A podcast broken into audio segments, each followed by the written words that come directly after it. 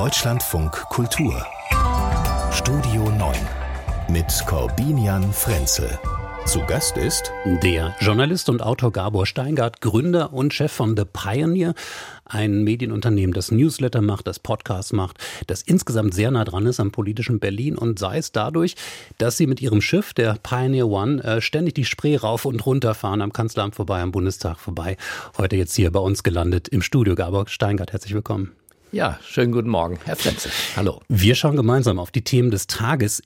Ich bin auch ein bisschen beeindruckt vom Wochenende, muss ich gestehen.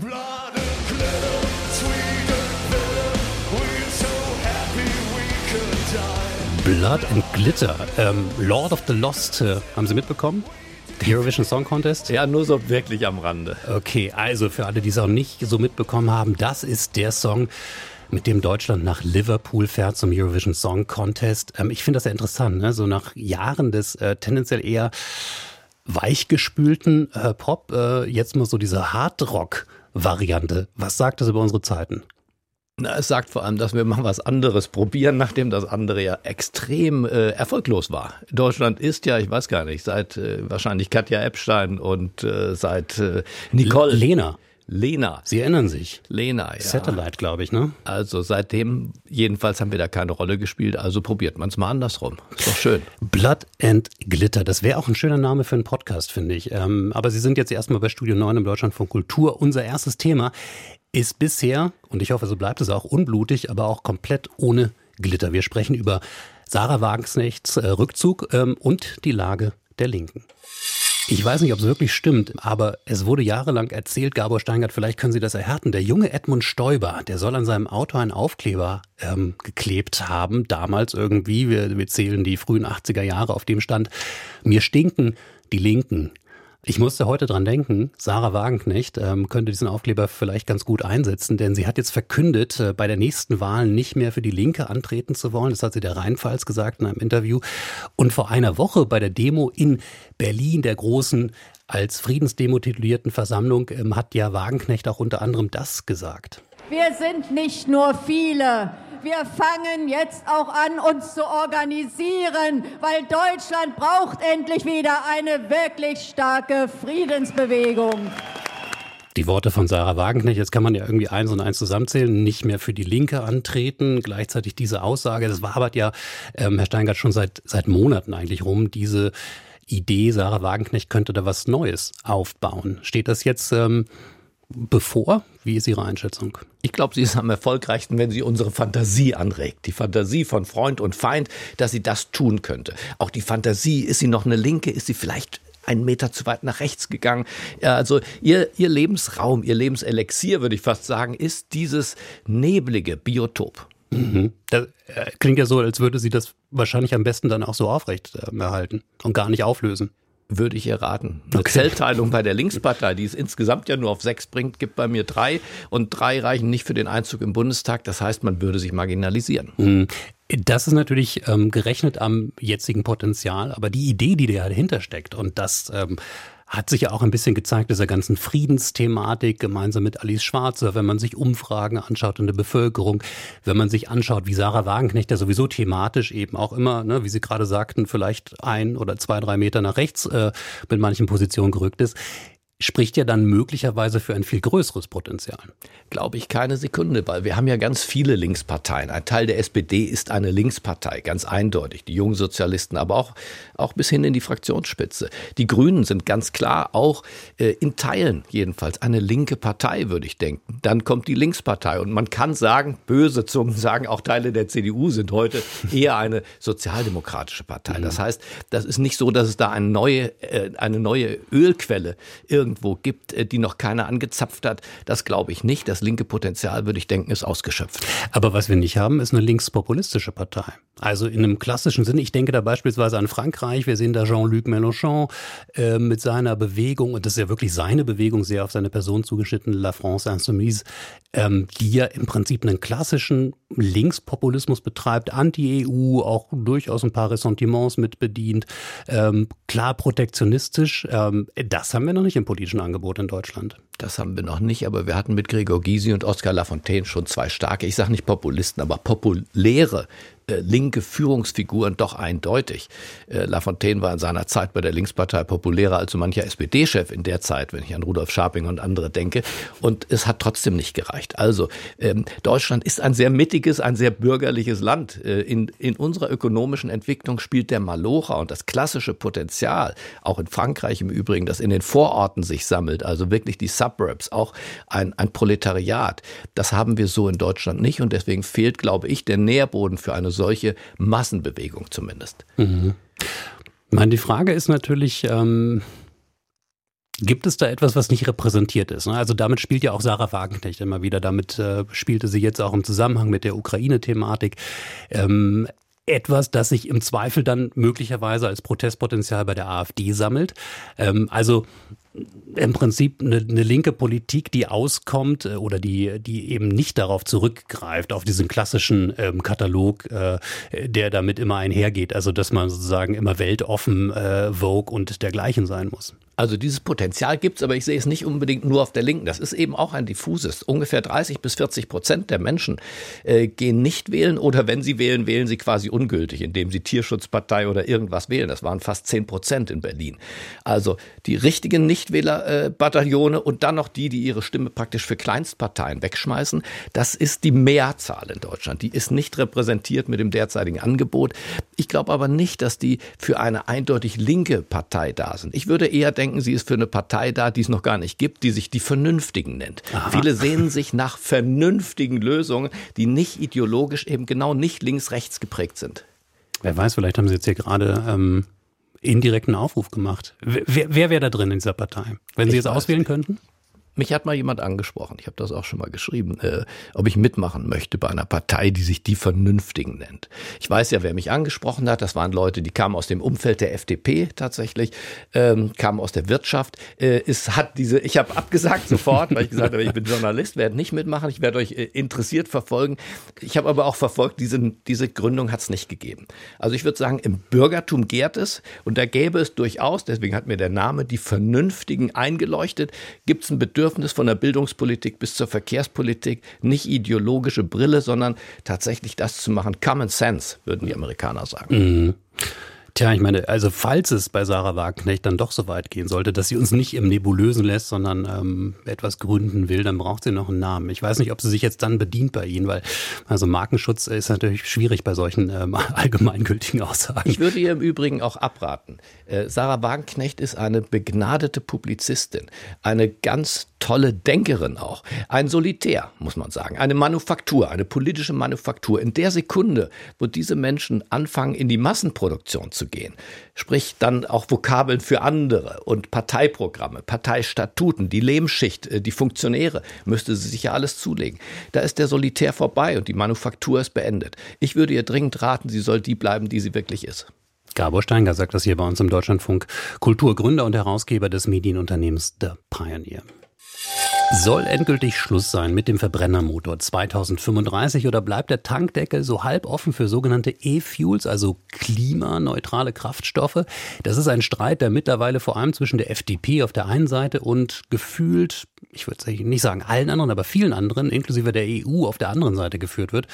Aktueller Austragungsort die Regierungsklausur in Meseberg. Und wenn jemand so alleine dasteht wie die FDP, da muss man besonders gut zuhören, finde ich, warum eben die FDP diese Tür für den Verbrenner offen halten will. Und ähm, das tun wir, wenn ich jetzt mal den FDP-Verkehrsminister Volker Wissing einspiele, Auszug aus dem Interview, das er heute Morgen im Deutschlandfunk gegeben hat das Thema Technologieoffenheit, das ist doch ein sehr ernstzunehmendes. Es ist ja nicht so, dass wir unsere Klimaschutzziele leicht erreichen. Und es wird ja nicht leichter, wenn wir uns nur auf einzelne Technologien fokussieren und andere verbieten. Wir müssen jede Form klimaneutraler Mobilität zulassen. Und welches sich dann am Markt durchsetzt, das müssen wir nicht jetzt entscheiden.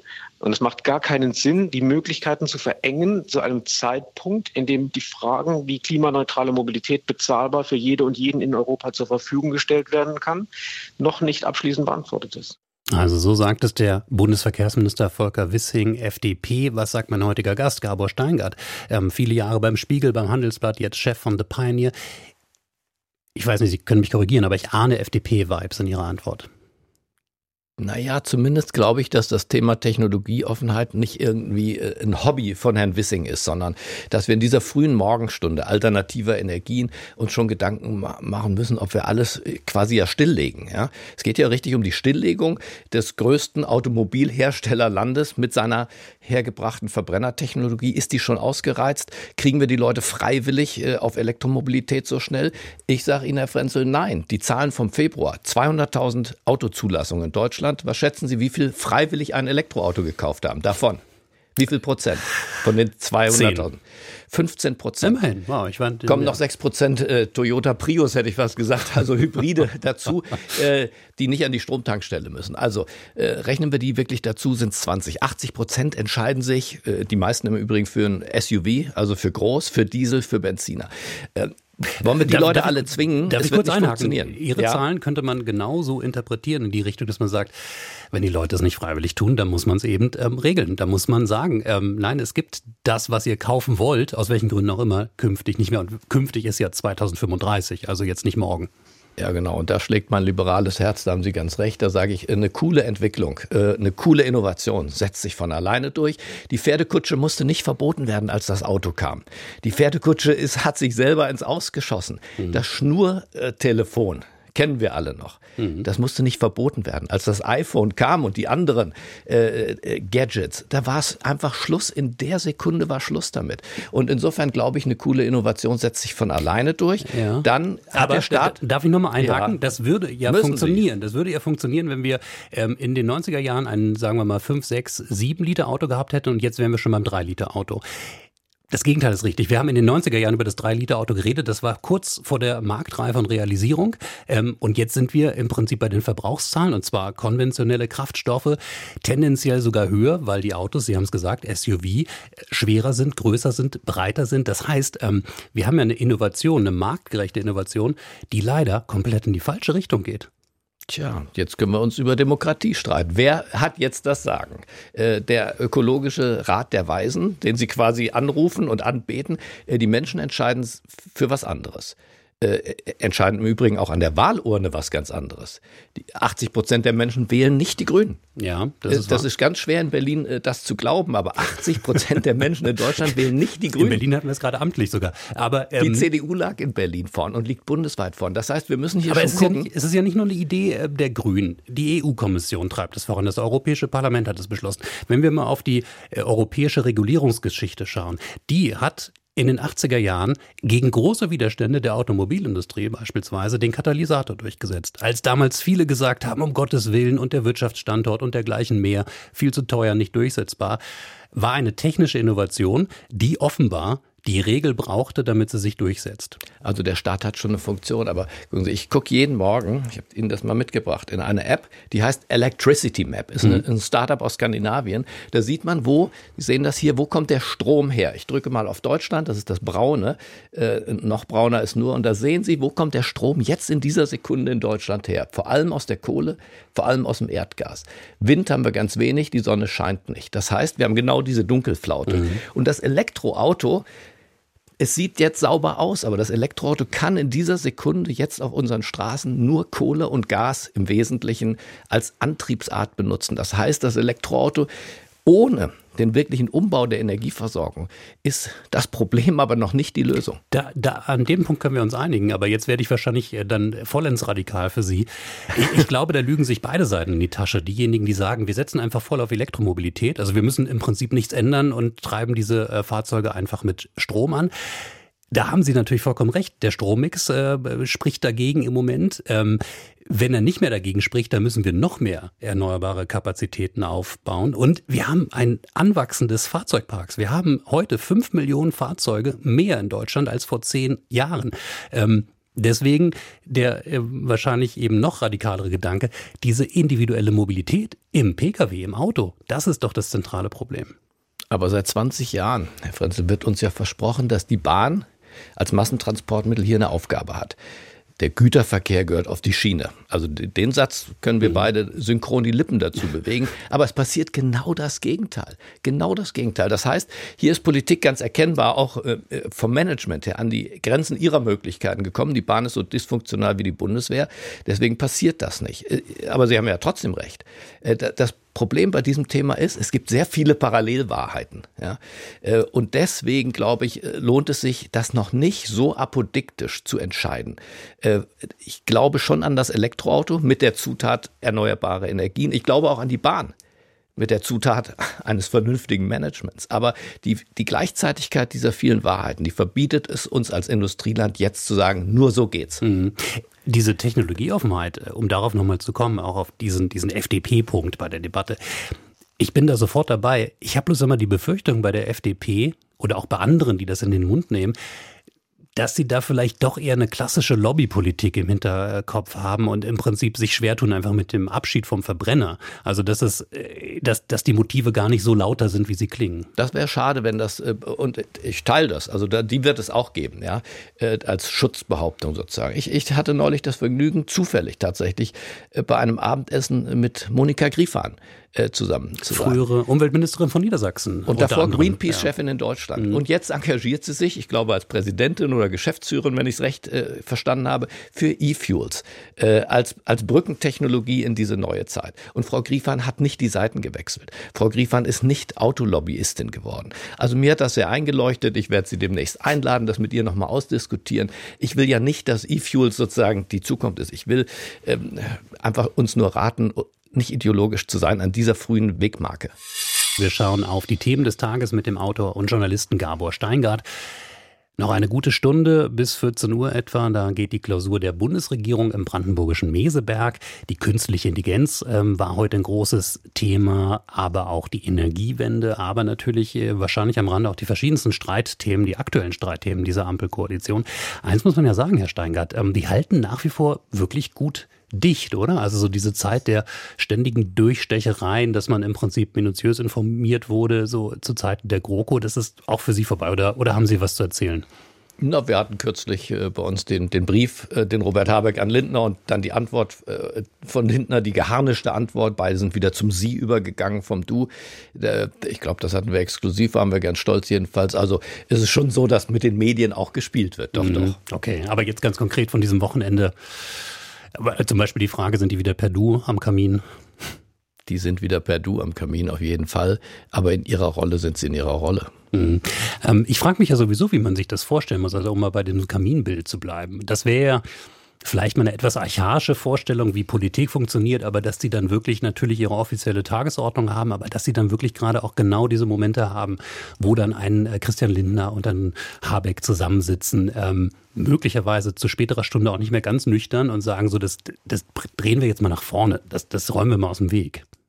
Also ich glaube schon, dass es der Versuch ist und der, auch der richtige Versuch, zumindest so miteinander klarzukommen, trotz unterschiedlicher Interessen, dass das nicht für, eine, äh, für die ganze Regierung in einer Selbstzerfleischung endet. Und dann auch für die Demokratie. Was ist das für ein Bild äh, für die Bürger, wenn eine Regierung dauernd sich miteinander streitet? Vielleicht normal? Ich weiß nicht. Ich, ich habe mich gefragt, sind die Weltanschauungsunterschiede vielleicht einfach doch zu groß. Also haben das alle, äh, also die Beteiligten, die Protagonisten, die drei Parteien, aber auch wir als so Beobachtende, haben wir das möglicherweise unterschätzt. Also die, die, die Flügelbreite, die hier gefordert ist, ist sehr groß. Eindeutig. Äh, der, der Finanzminister ist natürlich dafür bezahlt, dass er das Geld zusammenhält und die anderen gehen in die Vollen. Mit 70 Milliarden Zusatzausgaben gehen die in diese Klausur rein und er muss äh, in jeder Minute dafür kämpfen, dass aus den 70 Irgendwas wird schon bei rumkommen für die anderen. Ähm, da, da, gilt das alte Lobbyistenmotto, tausendmal auf dieselbe Stelle, irgendwann gibt es doch eine Delle. Okay, let's see. Ähm, ich frage mich ja, was, ähm, was man tun könnte, damit die FDP, nicht nur Christian Lindner in dieser Finanzministerrolle, sondern dass die FDP ähm, sich wohler fühlt oder auch mit mehr Erfolgen rausgeht. Ob man dieser FDP überhaupt mehr Erfolge ähm, wünschen sollte. Also mal ein Gedankenspiel. Jetzt würden die sagen, Olaf Scholz sagt, die FDP braucht dringend Erfolge, wir machen mal Steuersenkungen. Wir schaffen den Soli auch für die Besserverdienenden komplett ab. Oder vielleicht sogar noch mehr. Ich, ich weiß gar nicht, ob das der FDP so wirklich helfen würde, wenn man ihr Programm so durchsetzt, oder? Das weiß ich auch nicht. Das muss sie ja auch selber tun. Eine Partei muss selber zeigen, wie vital sie ist. Ohne die FDP, nur das kann man sagen, gibt es äh, keinen Kanzler Scholz. Das ja. ist eindeutig. Ohne die FDP, und deswegen behandelt er sie auch so, gibt es in keiner Umfrage dieser Welt seit dem Wahltag äh, eine Regierung Scholz. Da gibt es eine Regierung Merz mit einem Vizekanzler Scholz oder es gibt einen Frührentner Scholz äh, oder es gibt sogar die Grünen vorne. Aber es wird nicht reichen. Deswegen wird die FDP sozusagen einerseits nicht geliebt, auch von den anderen, aber sie wird pfleglich behandelt, äh, weil man sie doch braucht. Mhm. Aber wird sie pfleglich behandelt? Also das frage ich mich ja. Also ist das nicht wirklich irgendwie Rot-Grün Plus? Naja, also jeden, es ist Rot-Grün plus absolut. Aber der Kanzler, sagen wir so, der behandelt äh, Christian Lindner respektvoll nach meinem äh, Kenntnisstand und, äh, und ist auch inhaltlich nicht so weit entfernt, weil er ja weiß, er hat die Helmut Schmidt-Wähler, die, wir haben vorhin gesagt, die SPD ist eine linke Partei, auch, aber sie ist eben auch eine SPD-traditionsrechte Partei. Die möchte schon auch, dass die Tassen im Schrank bleiben, wie Karl Schiller damals gesagt hat. Der Genossen, lasst die Tassen im Schrank. in die FDP eingetreten ist, oder? Ähm, aber ähm, ja, nochmal mit Blick auf diese Regierungsklausur äh, und, und auch diese Frage, weil Sie darauf hingewiesen haben, ähm, für Scholz keine Mehrheit ohne die FDP. Ich glaube, das war ja auch mal eine Aussage von ihm am Anfang, von Olaf Scholz. Ähm, diese Koalition tritt an, eigentlich auch mit dem Ziel, wiedergewählt zu werden. Das erscheint aber im Moment irgendwie nicht so richtig vorstellbar, oder? Ein Bundestagswahlkampf, wo, wo diese drei in irgendeiner Form vermitteln, ähm, wir sind so gut und eng beieinander, dass wir auch gerne weitermachen wollen? Ist noch zu früh. Äh, in der Mitte der Legislatur sieht es immer wirklich für alle äh, Regierungsinhaber schlecht aus. Äh, auf Friedrich Merz und seine Art der Wahlkampfführung ist ja in der Regel Verlass, dass, dass da die Fettnäpfchen sozusagen relativ dicht beieinander stehen werden. Ähm, ich glaube, der Kanzler macht im Prinzip einen guten Job und das werden die Leute auch honorieren. Ich glaube, dass die FDP sich auch erholen wird, weil am Ende das Bürgertum, die Mittelständler schon sagen, komm, war nicht toll, aber besser als gar nichts. Und insofern bin ich nicht so pessimistisch. Das ist ein Snapshot on a moving target, was wir sehen. Das heißt, das ist nur eine Momentaufnahme. Mhm. Aber wenn Sie jetzt schon Helmut Schmidt genannt haben, wenn wir schon so weit zurückkehren wollen in die bundesrepublikanische Geschichte, also die äh, nach dem Vorbild der Bonner Wende, die Berliner Wende, dass die FDP auch irgendwann sagt, so wenn die Umfragen so langsam in den Bereich kommen, dass man sich das wieder vorstellen könnte, CDU, FDP, denkbar?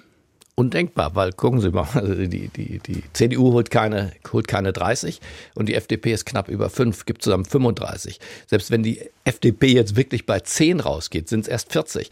Also die Bonner Zeit ist vorbei. Äh, nicht nur, nicht nur geografisch, auch politisch. Wir sind heute mit sieben Parteien im Deutschen Bundestag ähm, äh, und damals waren es eben die FDP, die SPD und die Union. Vier.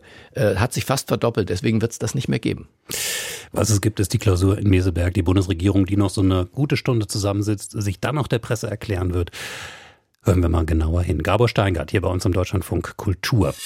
Es gibt ein Denkmal für das Grundgesetz, ähm, die Grundrechtsartikel aufgeführt auf großen Glastafeln ganz in der Nähe des Reichstagsgebäudes in Berlin.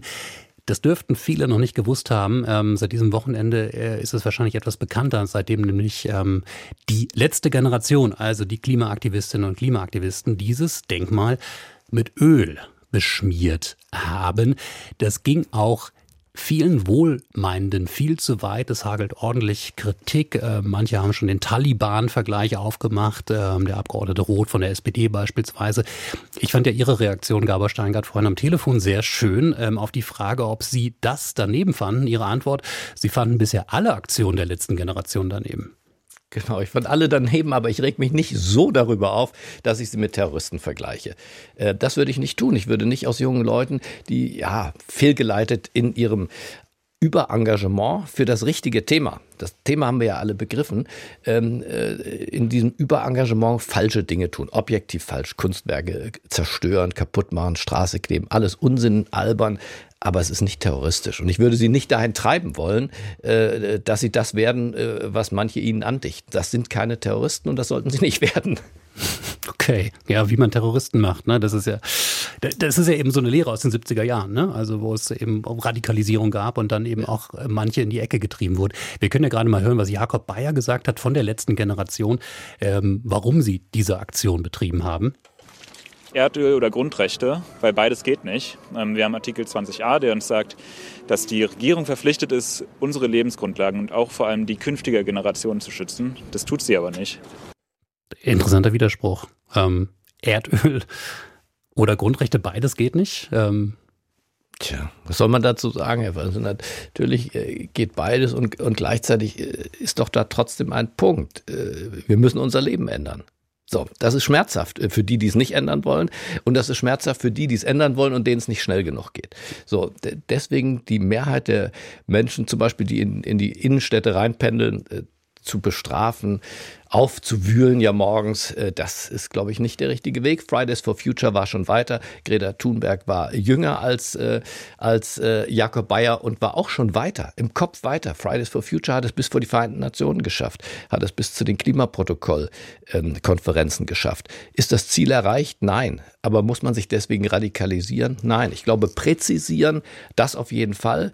Ähm, auch nachhalten, auch Politiker fragen, was ist, wir haben über die Bahn gesprochen, was ist aus deiner Bahn eigentlich geworden? Was tust du ganz konkret? Ja. Äh, nicht am Parteitag Sonntag, sondern montags bis freitags. Aber da sehen ähm, die jungen Aktivisten, Aktivistinnen die Bilanz. Na, die sehen zum Beispiel die Debatten, haben wir gerade geführt, um den Verbrennermotor. Äh, also Zeitperspektive 2035, da geht es um Neuzulassung, also dann noch einen großen Fahrzeugbestand, der noch sehr viel weiterfahren wird ähm, mit entsprechenden erdölbasierten Kraftstoffen. Ich glaube, das ist die Quelle auch für, für diese Unzufriedenheit, also wo wir so eben so weit weg sind von Lösungen. Ich weiß, aber der, der Mensch ist, ist tatsächlich in seiner Umstellungskraft und Möglichkeit, auch finanziell, ähm, ist, er, ist er nicht so weit. Äh, viele halten, sagt Sarah Wagenknecht, ihre, ihre Privilegien für Tugenden. Und es ist ein Privileg, einen Tesla kaufen zu können. Der ist um so viel teurer als ein günstiges kleines Benzinauto. Ich war neulich in Istanbul. Äh, also ich habe keinen einzigen Tesla gesehen. Ich habe auch keine Stromtankstelle gesehen. Das sind Megacities, die fahren wie in den 70er, 80er Jahren. Auch diese Menschen, wir reden ja von Europa, von einem Verbrennerverbot auch für Istanbul letztlich. Nicht mhm. Teil der EU, aber ist Teil von Europa für mich. Und äh, es sieht auf Kreta im Übrigen nicht anders aus oder in Athen. Ja? Ähm, so, die, diese Fortschritte sind langsam, sind auch zu langsam. Aber mit Verboten, Leuten, die sich das gar nicht leisten können, äh, dahin zu treiben, äh, also da wird nichts Gutes bei rumkommen. Apropos sich leisten können, das ist ja möglicherweise das Ärgerlichste an diesen ganzen Aktionen. Ähm, so sehr man auf der Seite der Klimaaktivisten sein mag, sie ziehen natürlich ganz viel Aufmerksamkeit auf sich, ganz viel Ärger. Ähm, sonst stünde heute möglicherweise eine Zahl im Zentrum unseres Gesprächs, das ähm, eine Zahl vom Wirtschaftsministerium, die nämlich durch eine Studie haben berechnen lassen, die Kosten des Klimawandels, die auf Deutschland alleine zukommen bis zum Jahr 2050 und da auf eine gigantische Summe von 900 Milliarden kommen. Ich finde, das ist halt, weil Sie es gerade gesagt haben, wer kann sich was leisten? Das ist natürlich auch eine gesamtgesellschaftliche Leist äh, Rechnung, ähm, wer sich was leisten kann und wie wir das berechnen. Klar, da gibt es kurzfristige Momente, aber es gibt eben diese langfristige Rechnung.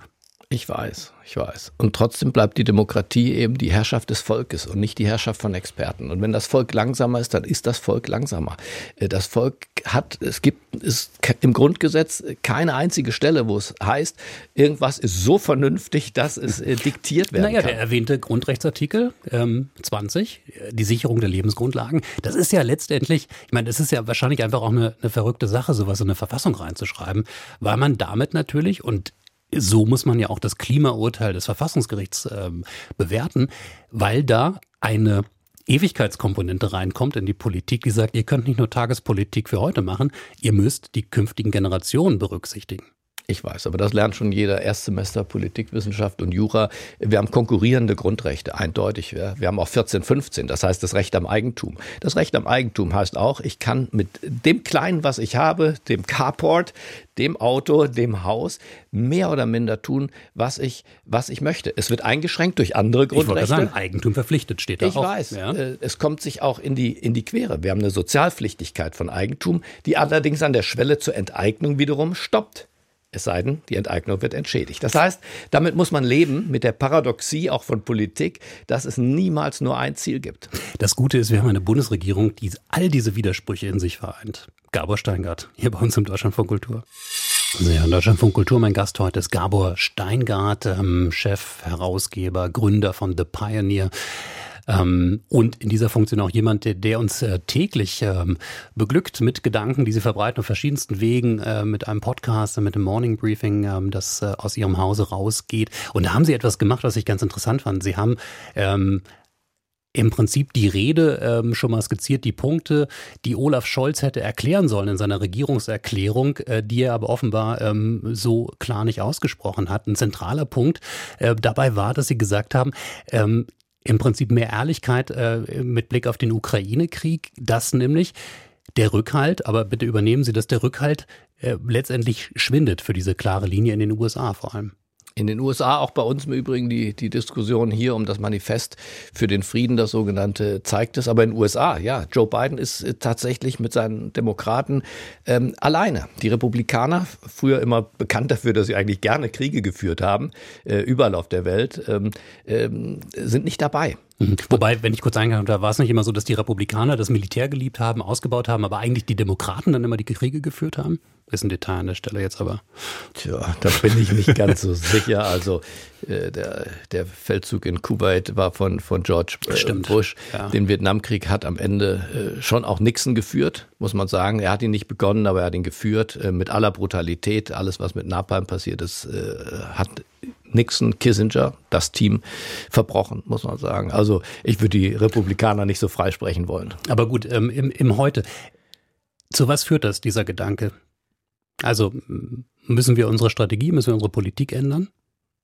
Naja, ich kann jedenfalls nicht dauernd sagen, was er jetzt ja auch in den USA wieder gesagt hat. Der Westen ist geeint und äh, wir, wir ziehen alle an einem Strang. Es stimmt einfach nicht. Der Westen ist nicht geeint. Ein Gutteil äh, des Westens erstens macht Geschäfte mit Russland die ganze Zeit. Wer, wer zum Beispiel? Na, die Türkei zum Beispiel, unser okay, NATO-Partner. Also ja, in diesem weitesten Begriff des Westens, ja gut. NATO? Nicht im weitesten, das ist der engste Begriff, unser, ist unsere Verteidigungsgemeinschaft und ein Partner äh, springt da ein. Indien, die größte Demokratie, für mich auch, ja, Teil des Westens, also jedenfalls der demokratischen Staaten ist die größte Demokratie, macht ihre Geschäfte auf unsere Kosten. Ja, das, äh, das äh, Gas und das Öl, was wir nicht abgenommen haben, nehmen die für billigeres Geld ab. Das ist, Sie können sagen, das ist eine Sauerei, aber das sind Dinge, die gehören für mich zumindest auch in eine Regierungserklärung. So, und dann in den USA, die Republikaner wollen keine Finanzierung mehr. Der Krieg ist ja nicht durchfinanziert. Immer nur bis zum nächsten Panzer. Und was hat Joe Biden gemacht? Auch das hat Scholz nicht wirklich thematisiert. Er hat gesagt, er liefert Panzer, aber er liefert gar keine. Dieses Jahr wird nichts ankommen aus den USA, mhm. wird nichts ankommen unter fadenscheinigsten Gründungen. Also das heißt, ähm, der Westen ist nicht so geeint und wir stehen womöglich am Ende ziemlich alleine da. Aber das heißt dann, ich, ich frage es nochmal, was heißt das politisch? Ähm, also äh, möglicherweise haben Sie ja recht, aber das Beschwören dieser Einigkeit ist natürlich auch Teil der Politik.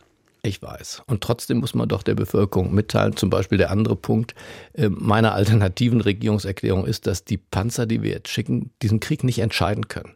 Das sagen alle Leute, der Professor Massala von der Bundeswehrhochschule. Das sagt aber auch der Chef von Rheinmetall. Wir bräuchten sechs bis 800 Panzer. Wir reden über eine Frontlinie von mehreren tausend Kilometern und wir schicken 30, 40, 50, die auch noch nicht da sind. Das heißt, wir haben als Deutsche das Gefühl, wir tun viel und dieser Krieg sei gewinnbar, wird uns suggeriert.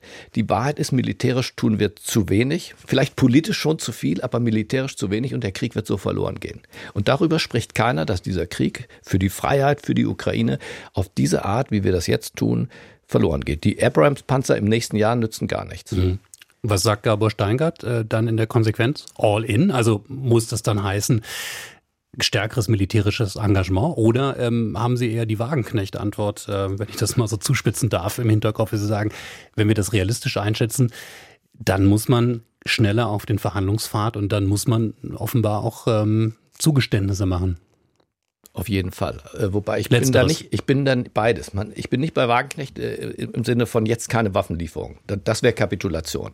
Aber das Zeitfenster im Auge behalten, dass unsere Hilfe militärisch nicht ausreicht, einen militärischen Sieg zu erzwingen. Wenn ich das weiß, dann muss ich mich doch beeilen, auch mal einen Friedensplan, auch wer ist der Träger eines solchen Friedensplans? Wir haben immer große Unterhändler gehabt eigentlich, Holbrooke im Balkankonflikt, Rabin und andere im Nahen Osten, Sadat. Äh, wer ist eigentlich der Träger? von einem Friedensplan. Ich meine, wir, haben die, wir haben die Chinesen, die jetzt ähm, sich selbst ins Spiel gebracht haben. Vielleicht, aber äh, dann muss Joe Biden die Chinesen treffen und nicht Olaf Scholz und sagen, der Westen ist geschlossen. Es gibt zu wenig Vorüberlegungen in, in Richtung eines Friedensplans. Mhm. Aber äh, vieles von dem, was Sie sagen, klingt mir zu sehr nach dann letztendlich doch einer Kapitulation, einer Kapitulation, vor, die, diesem politischen Überfall eben auch auf die Idee stabiler Grenzen, gesicherter Grenzen, also im Prinzip Zugeständnisse, weil was Sie sagen letztendlich wird ja wahrscheinlich dann einfach auch münden in Zusagen, was Territorien angeht, also dass Russland sich Teile der Ukraine einverleibt. Aber ich bin nicht schlauer als die anderen. Ich, ich sehe nur, äh, und deswegen habe ich keinen Friedensplan mitgebracht heute Morgen. äh, und könnte das auch nicht, ist zu komplex. Ähm, aber ähm, ich sehe, dass hier ein Strang, der in Richtung Lösung führt, gar nicht äh, verfolgt wird. Und da hat äh, Frau Wagenknecht und Adi Schwarzer, da haben die ja alle einen Punkt. Auch Peter Gauweiler ist ja dabei. Die haben einen Punkt, dass diese Friedens Alternative zum Krieg nicht wirklich elaboriert wird. Es wird gar nicht in die Richtung gedacht. Und das All-In wird aber auch nicht gedacht. Das wäre die andere Alternative. Also, dass wir wirklich sagen, okay, jetzt wird's heftig. Wie viel Panzer braucht ihr? 600. Und die Panzer brauchen auch aus der Luft Unterstützung, Kampfjets. Okay. Dann sind wir in einem anderen Szenario. Aber wir sind in so einem Szenario mittendrin. Das macht so Bella Figura für die Meinungsumfragen ähm, und für die Interviews. Aber äh, on the ground wird der Krieg so verloren und der Frieden wird nicht hergestellt.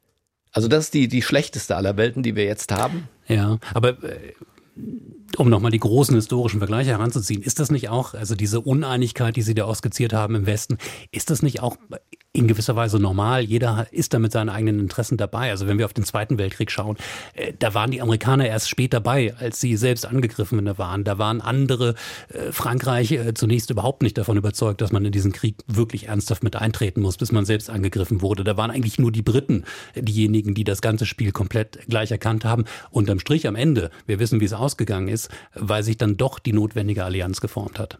Ja, und Churchill ist deswegen zur, zur Übergröße aufgestiegen, weil er gesehen hat, was die anderen nicht gesehen haben oder nicht sehen wollten, dass der Krieg gegen Hitler so auf dieser Schmalspurbasis äh, oder mit raushalten nicht zu gewinnen gewesen wäre. Das war die All-in-Variante. Churchill hat die Welt davon schließlich überzeugt. Gabor Steingart, ähm, wir werden das und anderes weiter beobachten, weiter beobachten müssen, leider eben diese Kriegsfragen, Kriegsthematik in Europa.